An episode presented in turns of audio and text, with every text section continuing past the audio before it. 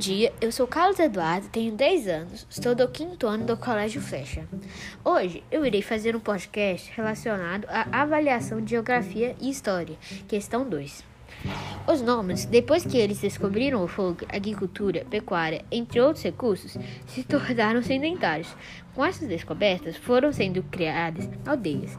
Ao longo do tempo, cidades devido aos recursos existentes, outras pessoas começaram a ir para as aldeias se relacionaram, o que fez com que o Brasil se tornasse um país de diferentes culturas que é hoje.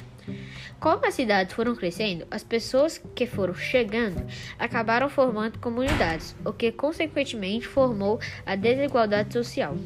O governo deveria dar condições melhores à população no geral, mas até hoje isso não aconteceu. Espero que vocês tenham gostado. Esse foi o meu primeiro podcast. Tchau, tchau. Espero que tenham gostado.